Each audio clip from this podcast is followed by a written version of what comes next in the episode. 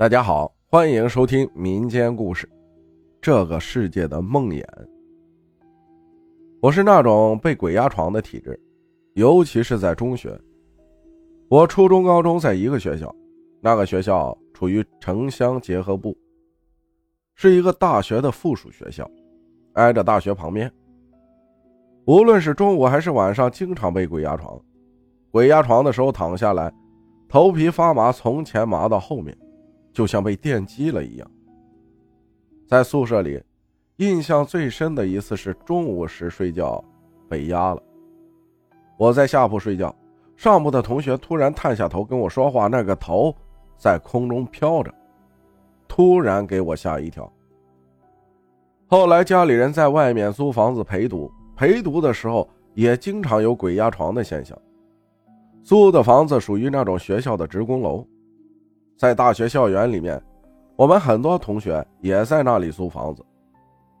我们那时候经常晚上去上网，需要从大学校园里穿过，尤其到了晚上，流浪狗特别多，而且叫的特别厉害。一些老人说，狗能看见一些不干净的东西。我有一个朋友，他家里是做生意的，他家里给他求了一个护身符，装在他的钱包里。有一天，他的护身符和钱包都被人偷了。被偷了之后，我和他晚上出去上网。我俩前后脚从大学校园里往外走，大学校园里的流浪狗都追着他叫。起初没感觉到什么，等到了网吧以后，他跟我说他眼睛有点看不清东西，浑身无力。接着他就点了根烟。就继续上网了。上完网的第二天，上课的时候眼睛无神，后来他就连续半个月都没来学校。等他再来学校的时候，已经精神焕发了。他跟我们讲，他的魂儿丢了。他每天躺着没有力气起床，而且眼睛看不清东西，别人叫他都是模糊的。他家里人给他请了个大仙儿。在家里做法，做法的时间就是我们从上网的地方回到他家里的时间。这就使我更相信有鬼的存在。上大学后，我大学也是在那种城乡结合部，在大学里偶尔会有鬼压床的时候。最诡异的是，有一次放寒假后，我有一个培训，需要在学校里多住几天。这个时候。学校里的人都走的差不多了，楼里也没有几个人了。在前两天的时候，我室友也没有回家，陪我一起在寝室。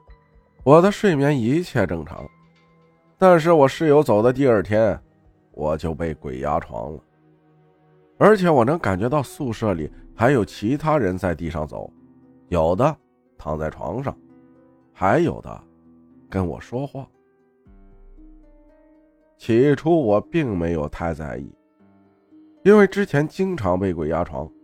但是，在我一个人在宿舍里睡觉的这几天，每天都会被鬼压床，而且每次感觉都一样。在培训考试前一天白天，我们休息，我心想白天睡觉应该不会被鬼压床吧？结果大中午睡觉，我一倒头就被鬼压床了。感觉和前几次都一样，被鬼压床次数多了以后啊，我也就不害怕了。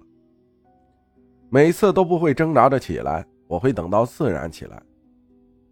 后来实习到外面住，记忆比较清晰的一次鬼压床，就是在我被鬼压床之后，有一个鬼跟我说话，让我去跟他一起出去玩。当时我在那个房间里可以来回移动。移动的方式就像在水里游泳。当时我的意识是比较清晰的，我就想到我高中同学丢魂的事儿。我呢，到了房间门口，又返回了我的床上。不知道出去之后，我是不是也会丢魂了？感谢李涛声依旧分享的故事。谢谢大家的收听，我是阿浩，咱们下期再见。